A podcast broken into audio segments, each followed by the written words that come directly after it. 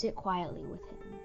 With neither aspirations nor directions, we will find the journey ahead less and less exciting, and we tend to be trapped in confusion and desperation upon tiny bits of setbacks. Before we found our own ideals, we can make friends and learn from those who have a purpose and goal. We may feel the inner light and enthusiasm emitted from those people. Gradually, our own mind will be enlightened and ignited. He who keeps nothing but his own grievance and distress in mind is prone to be defeated by setbacks.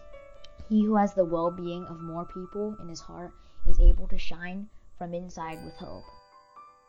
Let the darkness be lit up because of our brightness, instead of drowning ourselves in the sea of blackness.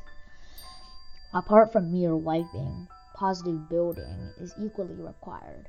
Read more great books and constantly plant seeds of wisdom on the ground of our heart. Do more good deeds within reach and light up our life with kindness. Give a helping hand when others are in need. Sit quietly with those who are in anxiety and misery. Return with a grateful smile to those who offer us help. When all those are done sincerely, hearts will be lit up. Weeds will retreat and fields sowed with good seeds and tended with diligent care. Likewise, Darkness will be dispelled when hearts are lit up.